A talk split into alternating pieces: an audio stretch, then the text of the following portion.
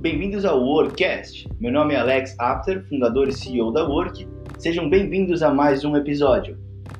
Hoje vamos falar com Luiz Vabo Júnior, fundador da Civic, que foi adquirida pela B2W, professor do INSPE, Instituto de Pesquisa, professor e sócio da Link School of Business e do Além da Facul. Vamos falar um pouquinho aqui sobre conhecimentos essenciais para todo empreendedor, sobretudo focado em motivação e formação de equipes. Espero que vocês gostem.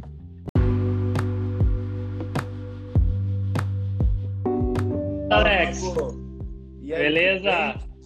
Tudo, tranquilo e você? Tá? Tudo jóia? Tudo bem, obrigado pelo Tudo convite. Bem. Imagina, obrigado você por participar. Queria eu estar com o cabelo tão arrumado igual o seu, estou um pouco mais descabelado aqui hoje. Uh, mas Essa é a vantagem de ser careca, né? É, então, tá sempre arrumado. Tá sempre pronto. Eu ainda tenho o cabelo meio enrolado, às vezes eu tenho que me virar nos 30 antes de sair de casa.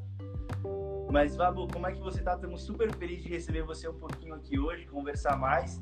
É, a gente que se conheceu lá atrás na Stone, é, quando eu fazia parte da Liga de Empreendedorismo da GV, é, a gente foi lá falar um pouquinho sobre processos seletivos, é, sobre trazer novas pessoas, falar um pouco sobre liderança também, motivar as pessoas. E aí a gente estava na época, eu não lembro se foi com o Augusto Lins, mas ele alguém falou, olha, tem que falar com o Vabo, esse aqui é o cara aqui dentro que mais entende de motivar as pessoas, de liderança, é, vai falar com ele. E a gente falou com o Vabo, que trouxe muitos insights bacanas também. É, enfim, Vabo, eu queria pedir para você se apresentar um pouco aqui hoje, é, contar um pouquinho dessa trajetória, né? Como que o Vabo começou e até uh, como, por onde que o Vabo passou para chegar aqui hoje, contar um pouquinho para gente. Maravilha. Primeiro dizer que o Augusto sempre muito generoso, ele dá uma aumentada, dá uma exagerada. Então, é grande líder, tive a oportunidade, a honra de trabalhar junto e ser sócio dele. Então, então meu nome é Vabo, você, você falou o nome completo aí, Luiz Vabo Júnior, mas de vez em quando eu esqueço que o primeiro nome é Luiz, então todo mundo conhece como Vabo mesmo, o sobrenome virou o nome. E sou empreendedor desde a época da faculdade, em que tive o primeiro contato fazendo engenharia na PUC do Rio, tive o primeiro contato com empreendedorismo, nas aulas de empreendedorismo, depois empresa júnior, não existia liga de empreendedorismo, mas a, a empresa júnior era bem parecida com essa pegada empreendedora lá na PUC.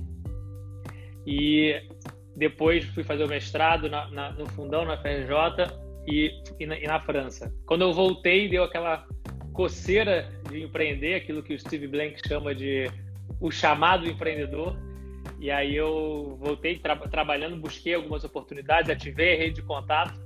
E aí um professor meu da PUC me apresentou o Salvini. Salvini tinha incubado a empresa dele na incubadora da PUC do Rio. Ele de tecnologia, ele estava precisando de alguém para tocar o lado de negócios. E aí foi quando ele me convidou para ser sócio dele. E juntos, ele começou do zero, eu comecei do 0,1 alguns meses depois, e juntos a gente construiu e passamos por, pela, pela experiência, construímos a CIV e passamos pela experiência de efetivamente encontrar um problema, criar um protótipo, atender cliente, vender, encontrar um modelo de negócio escalável e assim sucessivamente.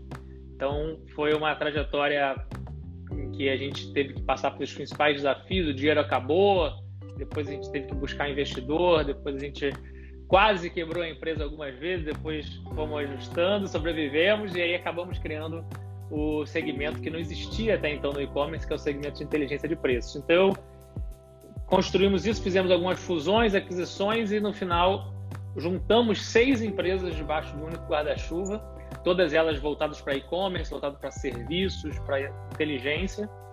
E a B2W, que era o nosso principal cliente, quando viu isso, entendeu que tinha sinergia com a estratégia deles e propôs então a aquisição 100% desse novo negócio dessas seis empresas fundidas em uma só, com a mesma cultura e com o mesmo cliente, com verticais de serviços diferentes cada uma.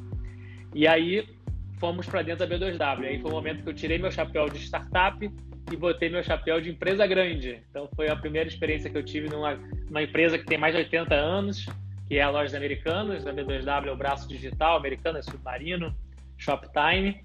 Então foram dois anos lá que eu fiquei com, com o objetivo de fazer a integração da CIV da, da startup, das startups que foram compradas. E aí na Civil, os nossos investidores foi o André e o Edu, que são os fundadores da Stone. Então, eles, eles eram investidores na época. Um ano depois de investir na gente, eles fundaram a Stone, empresa de maquininha, foi onde a gente se conheceu, inclusive. E aí, fiquei mais dois anos com eles. Eles me convidaram assim que terminou meu contrato da B2W para retornar para o grupo. Fiquei dois anos com eles, desenvolvendo então a área de gestão de pessoas, a área de educação. E foi quando a coceira voltou, a coceira de empreendedor voltou, porque saí da startup, fui para empresa grande, da empresa grande fui para o unicórnio, que é aquele crescimento exponencial, hiper crescimento, caos total, abertura de capital em Nova York. Então foi uma experiência realmente também muito bacana. E aí depois a coceira voltou e aí eu entendi que nesse meio tempo eu estava dando aula na PUC, então eu voltei na PUC como professor, depois me mudei para São Paulo, estou de licença na PUC, sou professor do INSPER hoje. E estamos criando agora, porque a coceira foi aumentando, estamos criando a primeira faculdade 100% voltada para formar empreendedores no Brasil. Então, uma graduação de empresa, de, de administração de empresas, com o objetivo de formar donos de empresas, não só executivos, como as outras faculdades normalmente estão acostumados a formar, mas principalmente empreendedores. E também estou empreendendo no Além da Facul, que é nosso braço de digital, uma escola de negócios totalmente digital, educação e extensão, educação executiva e por aí vai. Então, Legal. o chamado voltou, o propósito voltou, então agora estou nessa nova jornada e é um super prazer poder conversar aqui com você. E se você quiser que eu aprofunde alguns desses pontos, a gente vai conversando aí, vendo o que, que também o pessoal se interessa mais aí para tirar a dúvida e ajudar a galera.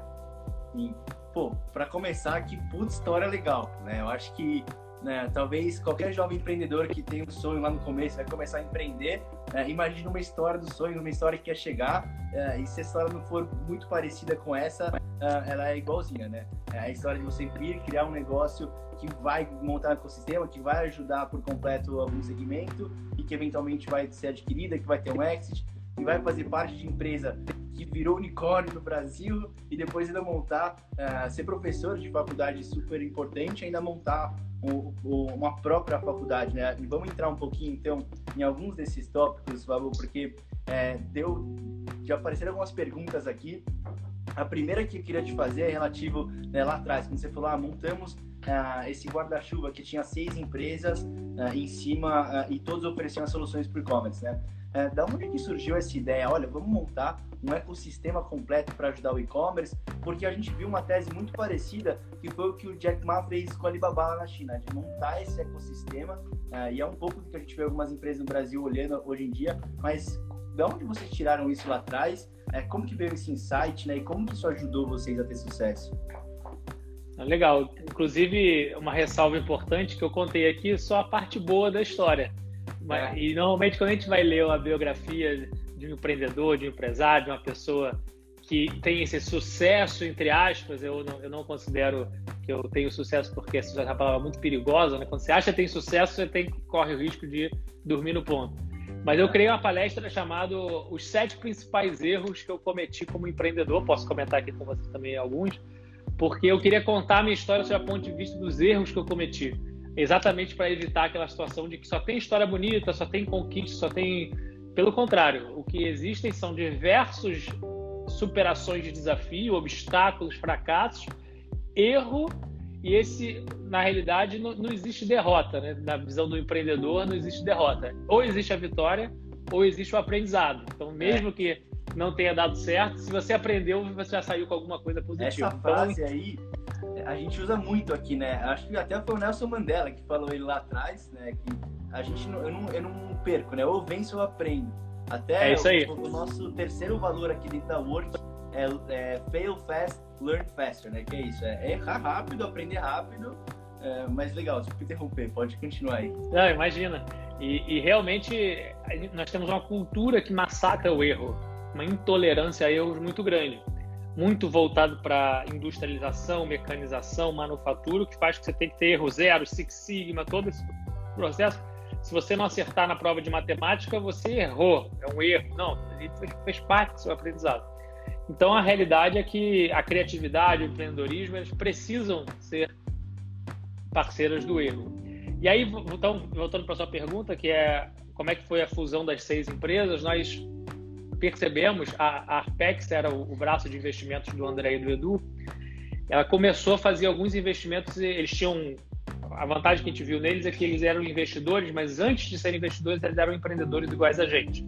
Tinham empreendido já em algumas empresas, vendido algumas, e com isso acumularam um patrimônio, um capital para poder investir novamente em novas iniciativas. A gente foi uma delas. Então, a pegada sempre foi, eles, eles sempre se posicionaram como sócio-atletas. Nós estamos aqui, estamos botando um, um, capital, mas estamos botando muita mentoria, estamos botando muito networking, muita sinergia com as outras empresas Sim. também que fazem parte do grupo. Quando a gente olhou depois de algum tempo, a gente conseguiu atrair para o nosso ecossistema empreendedores que compartilhavam dos mesmos valores nossos. Então a gente acabou criando duas verticais. Eu disse, ah, peraí, tem duas verticais aqui muito claras. Uma de meio de pagamento, que a Estônia era a principal empresa carro-chefe, e outra de serviços de inteligência para o e-commerce. A CIV era de precificação, aí tinha um site blindado que era de segurança, tinha a Admati que era de marketing digital, Skyhub Marketplace e assim sucessivamente. Então essas seis empresas, cada uma tinha uma vertical, mas o cliente era o mesmo e a cultura que os empreendedores estavam implementados era praticamente a mesma, porque já estava todo mundo no mesmo escritório, com as mesmas práticas de gestão de pessoas, de contratação, de treinamento. Então a gente entendeu que um mais um podia virar muito mais do que dois, um mais um podia virar três, quatro, porque a gente tinha essa possibilidade de aproveitar essas sinergias de negócios e oferecer uma solução one-stop shop para o nosso varejista que era o, que é o varejista online, que era o nosso principal cliente, para que ele pudesse ter toda a gama de tomada de decisão dele, de marketplace, de marketing digital, de precificação, de segurança, junto com a gente. E aí a gente foi fazendo esse. Só que foi tudo muito rápido, porque na hora que a gente fundiu e começou a, a entender os próximos passos, vamos fazer uma nova captação, vamos comprar uma nova empresa, vamos crescer organicamente, o que a gente quer fazer? A gente foi conversando com o mercado sobre esse movimento que a gente fez. A gente transformou isso chamamos de Civ Group, então um grupo de empresas que tinham esse propósito. Aí a B2W, que era o nosso principal cliente, entendeu a estratégia, tinha, eles estavam também na migração do modelo de negócio dele para o Marketplace, que você comentou do Alibaba junto com a Amazon, são os dois maiores do mundo hoje. E a B2W trouxe para o Brasil e foi uma das primeiras que implementou esse conceito. Então, ela é um conceito de você transformar o seu concorrente no seu cliente. E, a gente, e, e o, só que eles são muitos, eles eram especializados em B2C, atender o consumidor final. Nós éramos especializados em B2B. Quando você transforma o seu concorrente no seu cliente, você está focando no B2B. Eles não tinham essa competência. Então, eles começaram a fazer algumas aquisições, não foram só a gente, tiveram outras aquisições que eles fizeram também, de pessoas empreendedores. Então, a gente considera até que foi um acquihire, que é aquele tipo de aquisição que, que faz a contratação das pessoas Do também. Time do time, porque nós tínhamos 200 pessoas no time e as 200 foram 100% para dentro da B2W. E depois a galera foi assumindo novos desafios numa piscina muito maior para nadar. Então a ideia de fazer um ecossistema é porque você aproveita muito a sinergia e você oferece uma solução mais completa para o cliente.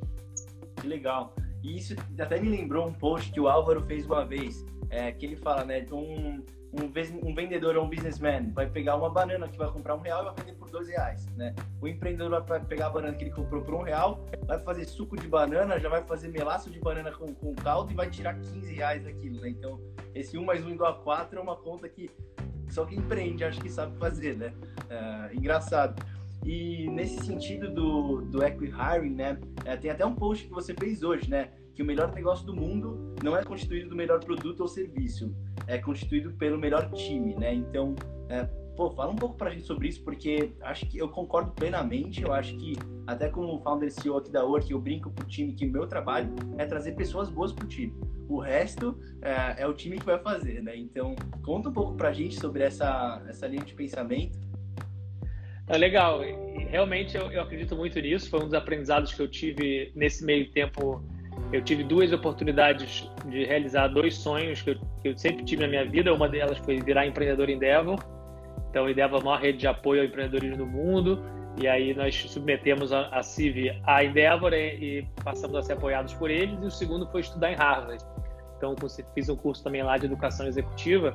Então, a conclusão é que nesses dois, o principal aprendizado foi esse. Ou seja, o principal ativo que um líder tem é o seu time E o principal ativo que uma empresa tem não é a tecnologia, não é a carteira de cliente, não é o modelo de negócio, não é o produto. Tudo isso, sem dúvida, são ativos importantíssimos como derivação daquele que é o verdadeiro ativo que, a, que as empresas possuem, que são as pessoas.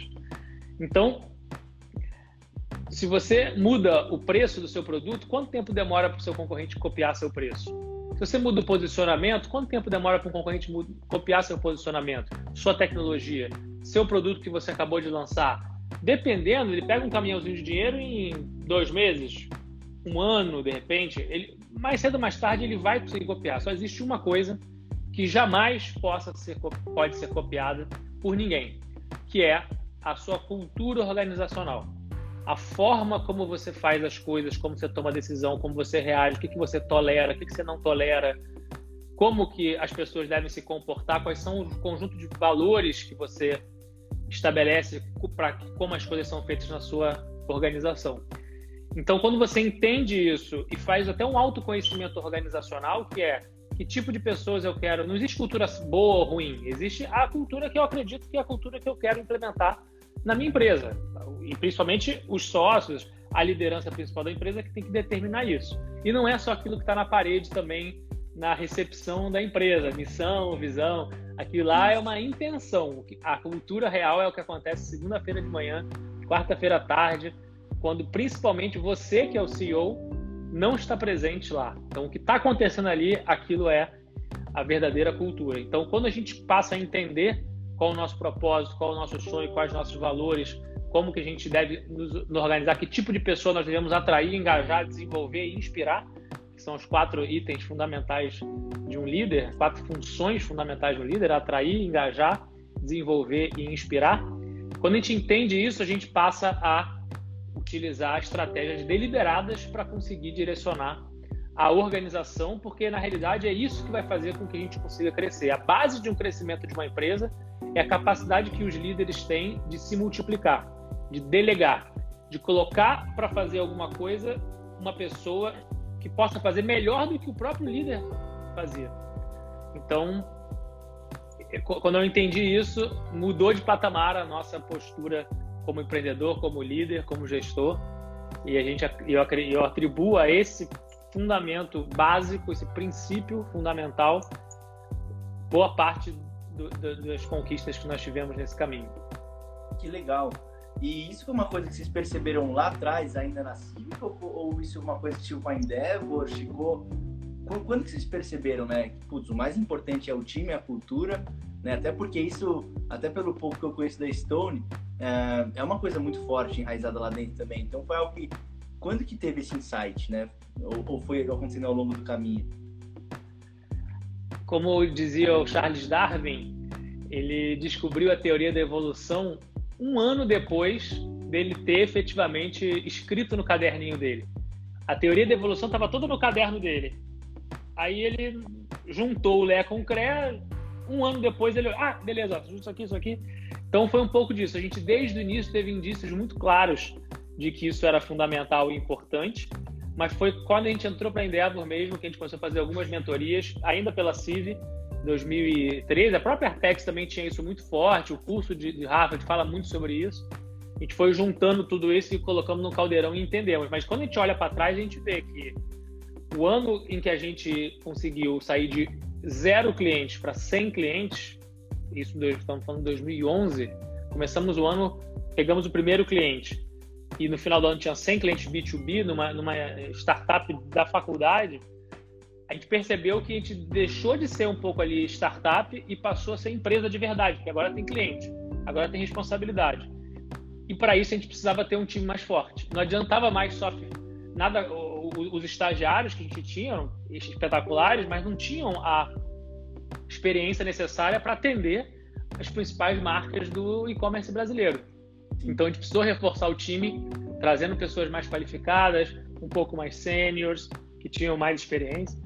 E aí, com isso, a gente, a gente viu que esse era o principal gargalo. O empreendedor, ele é o gargalo do crescimento da sua própria empresa. O principal gargalo é o empreendedor. Se ele não der aquelas cabeçadas no... Todo, todo mundo tem teto, né? Como é que a gente dá a cabeçada no teto para a gente não aceitar que nós somos o gargalo? É a gente contratando pessoas melhores do que a gente. pegando nosso ego, nossa vaidade e demitindo. Tem que demitir o ego todo dia, porque se eu conseguir colocar alguém melhor do que eu para fazer a atividade que eu faço, eu cresço, a pessoa cresce, a empresa cresce e eu não viro gargalo. Perfeito, perfeito. E, putz, acho muito legal ter essa visão e que legal ainda falar, porque a gente está falando de 2011, um contexto onde é, o cenário de startups, venture capital no Brasil ainda estava super uh, começando, né? Então, uh, lá atrás, a gente está falando de nove anos, tudo tem hoje, talvez a gente tenha um monte de canais que a gente pode seguir, tem o perfil do Além da Facu, tem o perfil da Link, tem vários perfis que a gente vai seguir, a gente vai se atualizar sobre o que está acontecendo.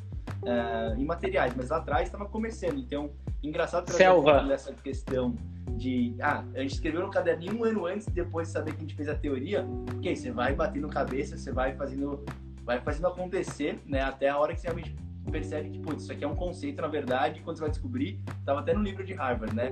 E eu achei até legal o que você comentou, porque a cultura não é aquilo que tá só na parede, né? Aquilo, a parede, é claro, é importante, é legal mostrar um pouquinho do que, que tá, do que, que vai passar, mas no final das contas, realmente é o que a empresa está fazendo na sua ausência, é o que, como as pessoas estão liderando o negócio também, né? Porque uh, como empreendedor, muitas vezes você vai ter que sair do negócio para fazer uma rodada de captação uh, ou para lidar com alguns outros temas e o dia a dia quem que vai estar tá tocando é o seu time, né? Então, uh, tem até, desculpa, mas eu tô te seguindo no Instagram, eu não consegui não relacionar porque você fez um post ontem que falou isso, né? Que liderar é fazer com que toda a sua volta se torne melhor com a sua presença né? e, ter, e ter certeza que isso dura na sua ausência, né? Então, acho que isso é um negócio muito importante, porque não é liderar pelo medo ou você tá ali, você vai te respeitar. Não, é você mostrar um pouco da sua visão e por meio das suas atitudes, você conseguir mostrar para essas pessoas e quando você não estiver lá, ela vai estar tá levando isso adiante, né? Então, é super legal. É, talvez vamos responder uma pergunta aqui é, do Pedro Valença. A gente está falando aqui um pouco, né? Isso, é, pô, eu senti que depois que eu passei 100 clientes, agora eu senti que era realmente uma empresa de verdade. É, é, claro que é uma discussão super filosófica se a gente for entrar a diferença entre uma startup e uma empresa, porque no fundo uma startup é uma empresa, né? É, e uma empresa pode ser uma startup, mas quer falar um pouquinho sobre esse tema, Vabu? Claro, vamos lá. Obrigado pela pergunta, Pedro. O, eu gosto muito da definição do Steve Blank nosso guru da, das startups Vale do Silício, professor de Stanford e de Columbia. O que ele diz é que a startup é uma organização temporária em busca de um modelo de negócios escalável. Ou seja, a start, toda startup é uma empresa, mas nem toda empresa é uma startup.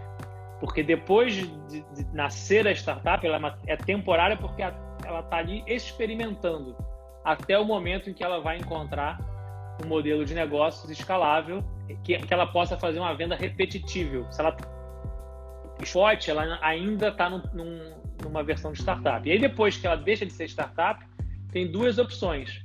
Ou ela vira uma scale-up, que é o passo seguinte da startup, que inclusive é onde tem o foco da Endeavor hoje. A Endeavor, o foco da Endeavor não é startup, o foco da Endeavor são scale-ups, empresas que já validaram o modelo de negócio, estão em processo de crescimento. Você tem um caso especial que são scale-ups em hypergrowth, que em crescimento muito exponencial, ou em crescimento estão crescendo ou estão crescendo muito.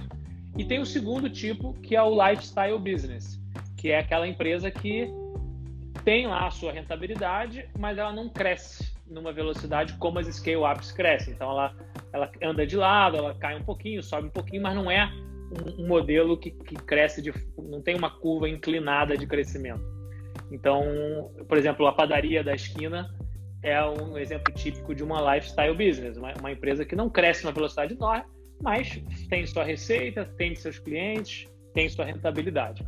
Então, essa é a diferença principal. E aí, depois, pode ser que ela vire uma grande corporação. A Stone, por exemplo, a Stone começou startup, depois ela virou scale-up, depois ela virou scale-up em hypergrowth, crescimento exponencial, abriu capital em Nova York em seis anos de operação, valendo 9 bilhões de dólares, 9 bilhões de dólares, e hoje ela já está meio que migrando de, de ser uma scale-up para ser uma corporação, que já tem 5, 6 mil pessoas no time, então já tem um outro tipo de gestão. E o empreendedor, imagina, imagina o, o Jeff Bezos da Amazon, que em 1994 ele criou a Amazon, e em 2014, 20 anos depois, a Amazon valia 200 bilhões de dólares e hoje vale quase um trilhão e meio de dólares. É o mesmo ser humano. Será que em 20 anos ele consegue evoluir de uma pessoa que estava ali com uma empresa com 10, 15 pessoas, uma empresa que tem 30 mil pessoas e que tem. Então, esse papel do empreendedor de não ser gargalo e de ir se reconfigurando, se transformando, é fundamental. Quando a, porque normalmente a empresa cresce mais rápido do que o talento. A, a, a, receita da empresa cresce mais rápido do que o talento. Então, muda de startup para scale-up para corporação e muitas vezes a gente não está preparado para lidar com os novos desafios, os novos chapéus que a gente tem que usar. Putz, perfeito. E, e, essa visão, Babu, é uma visão muito legal. É, eu vou até conectar um pouco ela com uma coisa que você falou no começo do nosso papo aqui, né? Que é, é importante, a startup está crescendo, a gente trazer pessoas mais sêniores para o time, né? Começar a trazer cada vez mais talentos, um pouco mais de peso, né? Eu acho que esse é um ponto que qualquer startup gosta de, gostaria de chegar, né? É, de ter os founders ali, de conseguir validar várias hipóteses, de tracionar a ponto de chegar e começar a contratar talentos realmente de peso, de mercado para o time, né? Uh, e aí, uh, falando essa questão, né, de que a empresa cresce muito mais rápido do que o, o talento em si, né? Uh, tem uma coisa que eu sempre falo aqui pro time, eu quero até é, que, você, dê uma luz aqui pra gente, mas eu gosto de falar que é muito importante quando a gente vai trazer algum talento aqui para dentro, a gente não só vê é, a capacidade dele, o potencial dele, o fit cultural dele, mas principalmente o potencial de crescimento dessa pessoa, né? É, quantas vezes ao longo da vida dela ela se colocou para novas situações, como ela reagiu nas situações, ela cresceu, ela, ela parou, ela congelou, é, o que, que ela fez para sair desse estado, né? como que ela continuou crescendo nesse meio.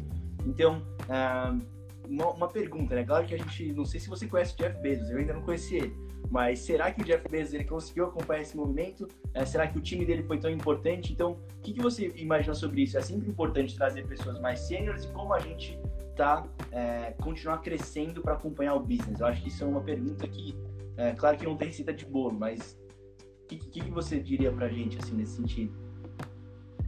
2014, quando a Amazon fez 20 anos, eu fui num evento em Seattle, que é onde fica a sede da Amazon. Eu sabia que eu ia no evento em outubro, quando foi em fevereiro, eu estava lendo o livro Loja de Tudo, que é a biografia da Amazon e do Jeff Bezos. E lá no livro tem um e-mail do Jeff Bezos. Ele disponibiliza o e-mail. E eu mandei um e-mail para ele. Falei: Oi, Jeff, tudo bem? Olha, eu sou um empreendedor brasileiro do e-commerce, te, te admiro. Brarará. Em outubro eu estarei indo para Seattle. Você teria cinco minutos para a gente bater um papo? Mandei um e-mail. É, o não a gente já tem, né? Mandei lá. E aí? E aí passaram umas uns 10 dias, chegou a resposta de uma assessora do Jeff Bezos, que virou para mim e falou assim: Olá, Mr. Vabo, muito obrigado por ter enviado esse e-mail para o Jeff Bezos. Você sabe que nós temos aqui um foco muito grande, estamos sempre com muitas atividades e a agenda do Jeff Bezos, ela eventualmente nós temos que tomar decisões difíceis, que é perder oportunidades de encontrar uma pessoa como você. Caraca. Mas eu não desisti. Então ele falou: ah, não vou poder e tal, não sei o quê, mas eu não desisti. Eu ativei minha rede de contatos na Endeavor e vi que tinha um vice-presidente da Amazon, braço direito do Jeff Bezos, que era mentor da Endeavor. E aí eu mandei um e-mail pro, pro cara da Nova, Nova York, pro cara conectar com o pessoal de Seattle, dizendo, será que não tem então como fazer uma reunião, uma mentoria com o vice-presidente da Amazon? E aí ele conseguiu. Então eu não consegui falar com aquele que é meu xará aqui de. Temos o mesmo visual, né? Jeff Bezos. Não consegui encontrar com ele, mas eu consegui encontrar. E até acho que, óbvio que encontrar com o Ben seria incrível, mas foi até melhor porque eu encontrei com o vice-presidente de pricing da Amazon Global. Então, o cara que implementou seis anos antes aquilo que a gente estava implementando no Brasil naquele momento. Então, ele dedicou uma hora e meia da vida dele para transmitir os ensinamentos e para entender os meus desafios e me ajudar a resolver os meus desafios. Isso foi o que a Endeavor me proporcionou nessa rede de contatos. Mas tentei Jeff Bezos, mas consegui, consegui o VP. E aí, efetivamente, uma coisa que eu aprendi muito e que me chamou muita atenção nessa mentoria com eles é que eles repetiam muito as frases que eu tinha acabado de ler o livro e eles repetiam muito a frase que estava no livro, que são frases que o, que o Jeff fala o tempo inteiro. Então, a questão do walk the talk, de você estar tá sempre falando, a educação se dá pela repetição. Quanto mais você repete, repete, repete, repete, repete, aquilo vai entranhando, as pessoas vão entendendo e vão vivenciando aquilo na prática. O maior cuidado que a gente tem que ter quando a gente vai contratar alguém que é mais sênior por time é fazer um contraponto entre a cultura e o potencial de resultado que a pessoa vai entregar. Porque trazer pessoas mais sêniores, mas que não possuem a cultura, é muito nocivo.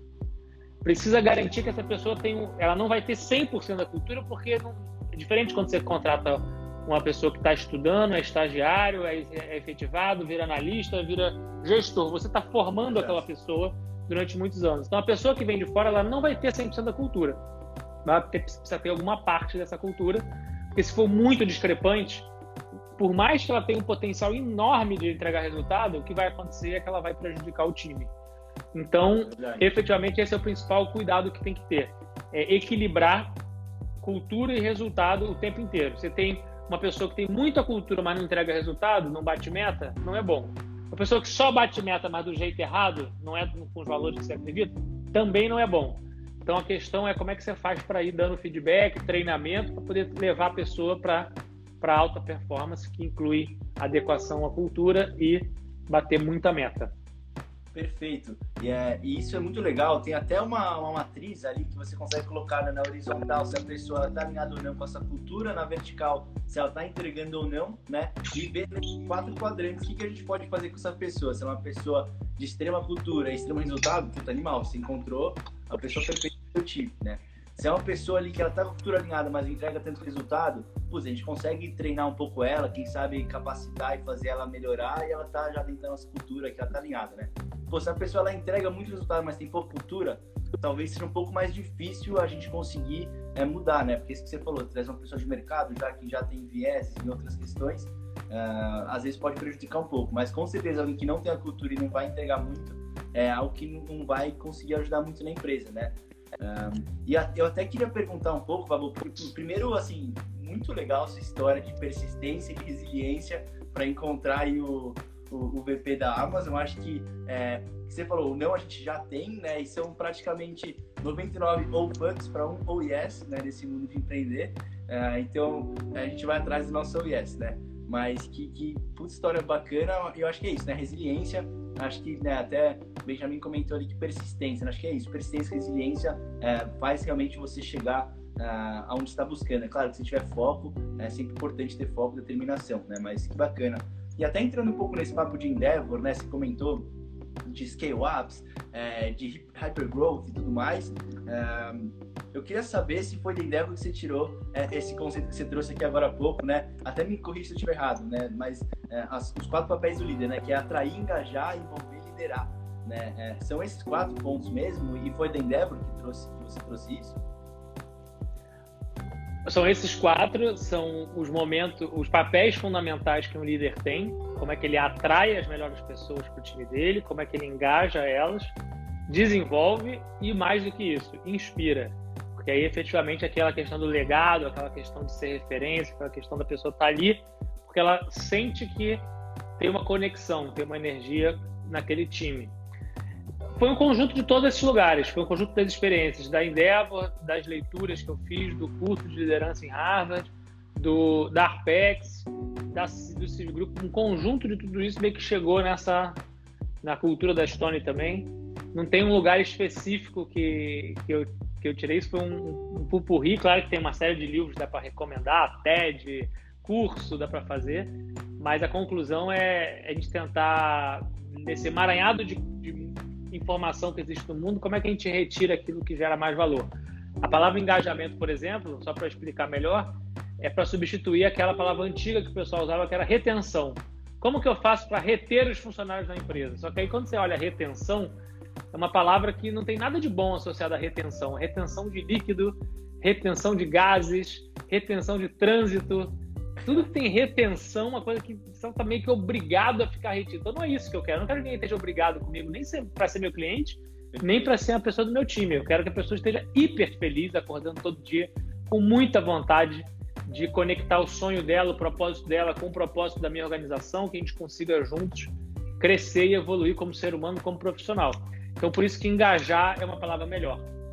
e desenvolver. Porque esse é o papel do líder, é o tempo inteiro treinar, formar, dar feedback, fazer com que o seu time seja educado. A gente sabe que o, existem os três P's que são os principais responsáveis pela nossa educação.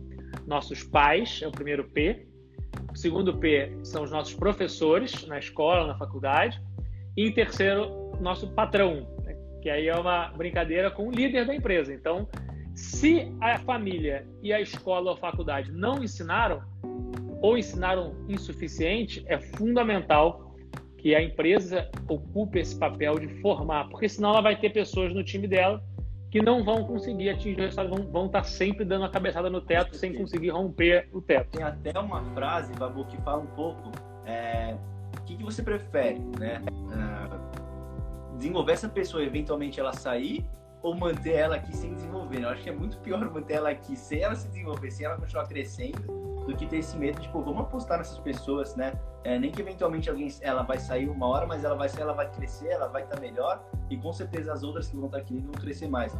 Mas desculpa te interromper, tava, tava comentando aí. Não, que... perfeito.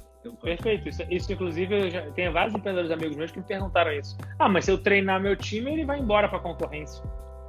Aí eu falo, mas e se você não treinar e eles ficarem no seu time?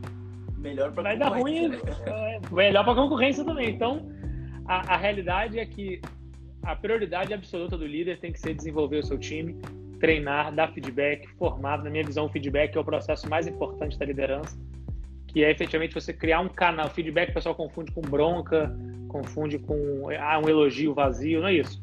Feedback é uma principal ferramenta que tem um único objetivo desenvolver a outra pessoa. Existe um, uma vontade genuína do líder de dar a sua contribuição com fatos, dados, percepções, julgamentos e opiniões são deixadas de lado para você ter fatos e dados e, exemplos para que a pessoa possa tentar ela mesma tomar aquela decisão, porque como dizia Sócrates, eu não posso ensinar nada a ninguém. Eu só posso fazer a pessoa pensar. E aí, ao pensar, a pessoa decide se ela quer mudar ou não, quer melhorar ou não.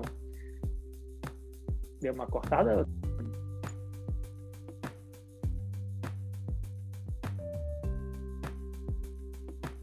Que voltou agora.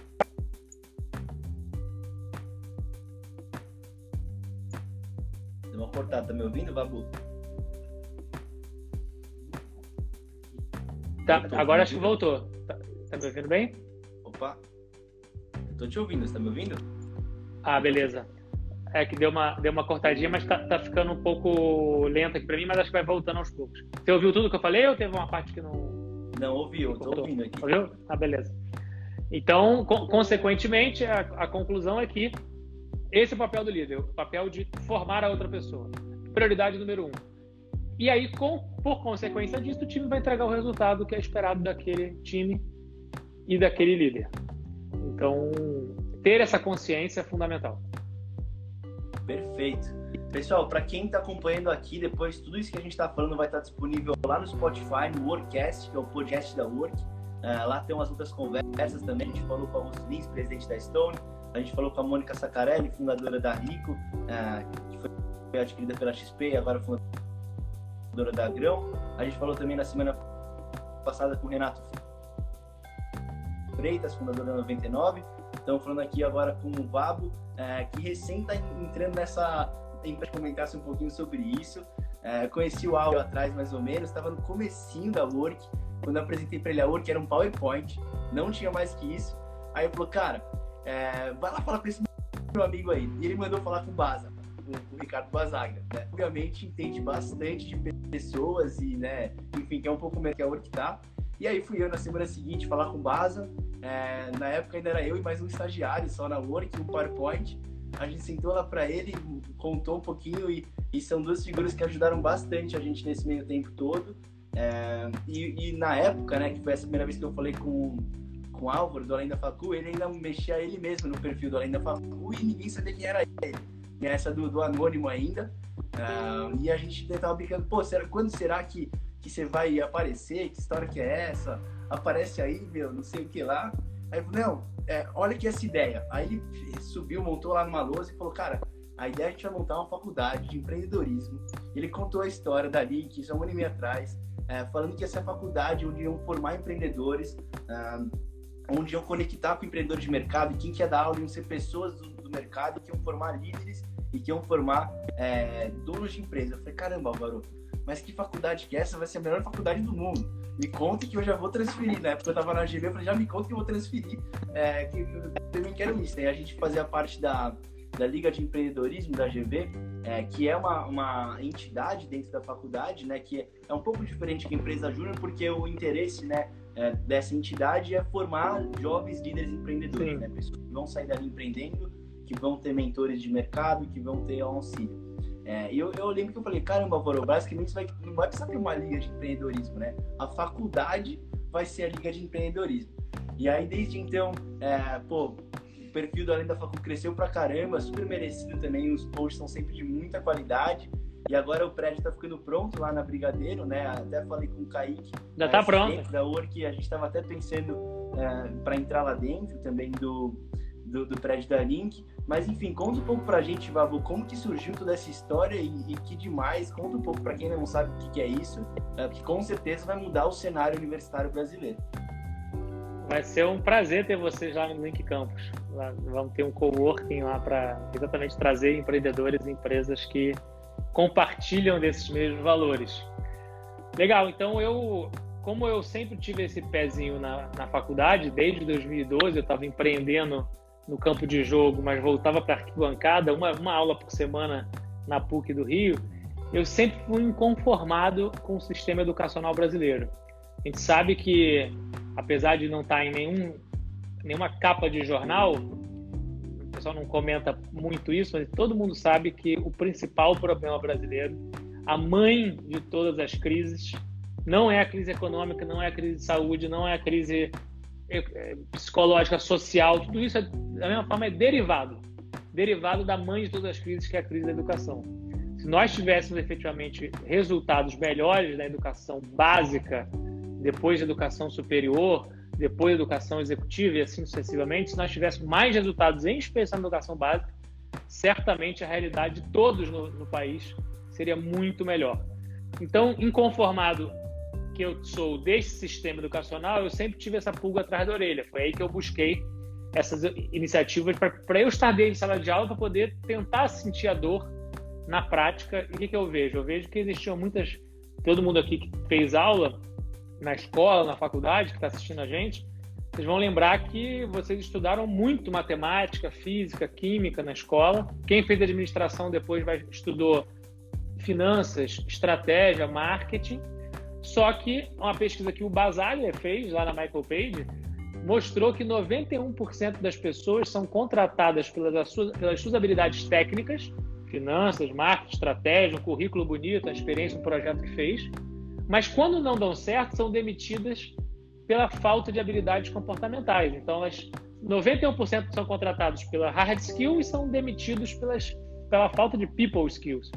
Então, o que vai fazer a diferença no final do dia se você não, não é se você sabe ou não a química orgânica, lá, a biologia da reprodução do fungo.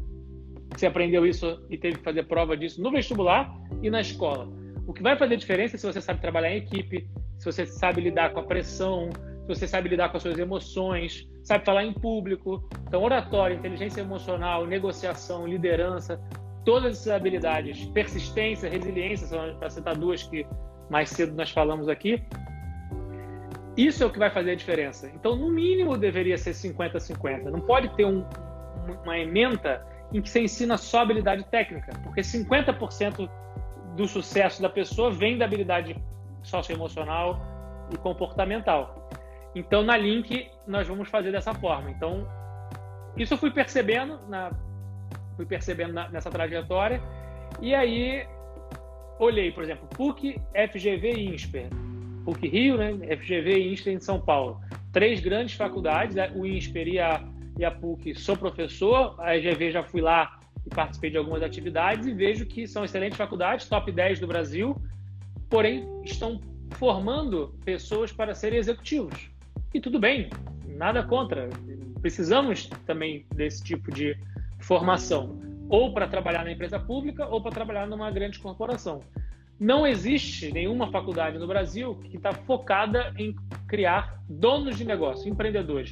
pessoas que vão criar startup, gerar inovação, gerar renda, gerar emprego e tentar tomar um risco para conseguir gerar um valor para a sociedade, para os clientes, para o mercado. E aí, a PUC, o ISPGV, eu, eu mesmo dou aula na trilha de empreendedorismo no INSPER, na, na, na, no curso de domínio adicional de empreendedorismo da PUC do Rio. E beleza, é, é uma parte, não é. A, e, e, tudo bem, mas não é, não é a faculdade inteira. A nossa intenção é criar uma faculdade que seja totalmente voltada para isso. Então, o aluno vai ser empreendedor no primeiro dia de aula. Começou o primeiro dia de aula, ele abriu a empresa dele. E nós vamos ter todo um processo de aceleração, um método para conseguir fazer com que ele consiga crescer. Todos os alunos recebem um personal trainer, um nutricionista e um mentor incluído na mensalidade, porque a gente sabe que para empreender você tem que cuidar da saúde física, da saúde mental. Então essa é uma sinalização que a gente dá. Tem um programa internacional grande, tem o Link Campus, que vão ser três andares, é um prédio que a gente pegou em São Paulo, três andares de faculdade, três andares de coworking, para poder trazer empresas como a Work, como, como a Work, para ficar perto da gente lá no, no, e das empresas dos alunos. Então, a conclusão é que nós estamos criando efetivamente esse ecossistema que é voltado para alunos de graduação. Então, a gente recebeu a habilitação do MEC com nota máxima, o que é super difícil. O time se dedicou e conseguiu. E, consequentemente, estamos preparados agora para 3 de agosto começar com 50 alunos a primeira faculdade brasileira voltada 100% para formar empreendedores. E é só o começo, porque usar essa experiência para poder ver o que, que a gente pode aprender para melhorar o método. Ou seja, o que, que eu vejo hoje? Hoje você tem aulas que são desconectadas da realidade do aluno. É, aqui mesmo que está ouvindo a gente, já percebi que tem várias pessoas da FGV, várias pessoas universitárias aqui. Para quem não acompanhou, o Vago comentou aqui que na Link que é a faculdade que eles estão abrindo, tem até nutricionista, personal trainer é, e quem mais que te, e mentor envolvido, uh, porque é muito importante né, para o empreendedor cuidar aí da, da saúde mental também e física nesse processo. Mas uh, se quiser, vamos passar para a próxima pergunta aqui, Vabo. Pode vamos ser? lá. Que até tem a ver um pouco com isso que estava falando da Link, né? Uh, e é uma pergunta muito recorrente, tá? Que a gente escuta direto. É, e quero saber, é, para empreender, é necessário ter muito estudo? É, é necessário ter um mindset diferente? É, é, o, é o, conjunto dos dois? O que, que o que, que você diria que é importante para empreender? Porque, de fato, até agora não tinha nenhuma faculdade de empreendedorismo igual ali que está tá vindo para sair, né? E até fazendo, complementando, porque uh, essas aulas, né, 50% de de soft skills, 50% de hard skills, eu acho que vai ser o sonho de qualquer aluno, porque na faculdade uma grande parte dos alunos não gosta, são esse monte de matéria que muitas vezes não faz sentido, né? Então, acho que para vai ser um sucesso absoluto, eu não tenho dúvida. Várias pessoas mandando mensagem aqui no privado se interessando mais pela Link. Depois, se quiser seguir o perfil da Link, é link underline SB, né, Vabo? Eu vou até deixar aqui para o pessoal que quiser depois saber mais entrar em contato. Mas então essa pergunta, né, Vabo? Para empreender, é necessário estudar muito? É necessário ter um mindset diferente? O que, na sua visão, é importante para tirar os primeiros passos, é, a ideia do papel e botar a mão na massa e empreender? Legal. Então, para empreender, em primeiro lugar, o ponto de partida de um empreendimento, de, de um empreendedor, é o problema. O que eu mais vejo são erros sendo cometidos por empreendedores. Fala o seguinte: eu quero criar uma consultoria assim assada, eu quero criar um app assim assado, eu quero criar um sistema assim. O app, o sistema e a consultoria são a solução de um problema. Qual é o problema que você quer resolver? Qual é a dor? Qual é a necessidade? O que, que efetivamente um grupo de pessoas ou empresas, clientes B2C, B2B, que dor que eles possuem? Então, apaixonar-se pelo problema e não apaixonar-se pela solução. Esse é o ponto de partida fundamental. E o segundo, que é paralelo a esse, que é você encontrar um sócio que te complemente. Então, os principais negócios do mundo não foram criados por uma pessoa só. Porque uma pessoa só não existe super-herói, super-herói ou super-heroína. Não existe super-homem, super-mulher. É impossível ter um ser humano que consiga fazer as três funções básicas que uma empresa precisa nesse começo, que é vender, entregar o serviço ou o produto e fazer a gestão das pessoas e do dinheiro. Dificilmente. Pode ver, Alex. Você ou você é muito bom em vendas, ou você é muito bom em atendimento, operação, ou você é muito bom em gestão e finanças. Não existe ninguém que é muito bom nas três coisas e que goste igualmente de fazer as três coisas. Então, o ideal é que você encontre um sócio que te complemente. Então, por isso que o que o aí tem sempre a participação especial aqui da minha mãe que está sempre dando, aumentando a audiência, né? A gente junta a família inteira para aumentar a audiência das lives. Então. A também. Que, que, é, deixa eu retomar aqui o fio da meada. Então, dado que não existe super-homem e super-mulher, dado que não existe alguém que saiba fazer as três coisas, nós precisamos buscar pessoas que sejam iguais, porém diferentes. Iguais em princípios e valores, mas diferentes em habilidades. Então, meu sócio, por exemplo, Salvini, ele era de tecnologia, eu era de negócio. Ele é mais introvertido, eu sou mais extrovertido. Eu era mais da área de vendas, ele era mais da entrega do produto. Ele mais pessoas, eu era mais número. E aí, com o tempo, a gente foi invertendo. Ele ficou mais número, eu fiquei mais pessoas. Eu passei a ouvir melhor, que é uma característica dos introvertidos. Ele passou a se expressar melhor. Então, essa complementaridade faz com que ambos consigam se desenvolver. Então, eu acredito muito nisso. O ponto de partida é efetivamente você encontrar um problema e você e você encontrar alguém que vai te ajudar a resolver esse problema. Perfeito. E tentar se apaixonar pelo problema. Perfeito. É, igual, né? A gente muito vê, é, e o principal erro do, dos empreendedores no começo é justamente isso, é querer abraçar o mundo inteiro sozinho e querer muitas vezes é, se apaixonar pela solução, e, mas não é a solução que importa. Né? Muitas vezes a gente até brinca aqui na Work, mas pelos primeiros sete meses de funcionamento da Work, a gente resolvia todos os problemas de todos os nossos clientes por meio de um chatbot e uma planilha no Excel. Ponto. Era eu e um estagiário. Nosso sonho era um dia fazer uma plataforma, quem sabe, na verdade, naquela época a gente nem sabia se um dia a gente ia conseguir desenvolver ou não. Mas foi justamente por a gente estar tá, é, hustling, né, naquele começo, resolvendo um puta de um problema, assim, incontestável, né, para os clientes, porque eles vinham para a gente, né, a Work, para quem aqui está ouvindo e não conhece, é uma empresa, uma startup que ajuda uh, estabelecimentos do food service a contratar e gerir uh, as pessoas mais rápido, uh, melhores pessoas, né, e, e, economizar na hora de fazer isso. Enfim, naquela época o pessoal demorava três, quatro semanas para encontrar alguém e a Work conseguia entregar em um dia a pessoa ideal para ela, né? Então, ao invés dela ficar três semanas entrevistando 15 pessoas, com a Work ela fazia em um dia duas entrevistas e ficava em dúvida quem que ela contratava porque era um melhor que o outro. Cara, o problema que a gente estava resolvendo era claro, a solução era. É, tinha até vergonha se alguém fosse me perguntar, eu ia falar, não, é, esse aqui é um negócio que a gente está resolvendo, estamos desenvolvendo, tal, tal, tal, porque é isso, é, é apaixonar pelo problema, né, Vagô?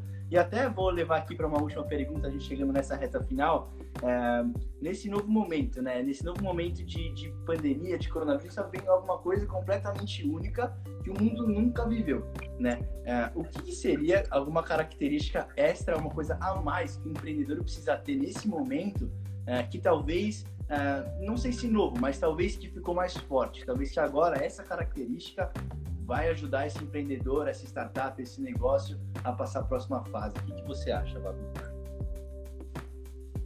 No zoológico das empresas e das startups surgiu um novo animal. Primeiro tinha o unicórnio, ficou muito na moda o unicórnio.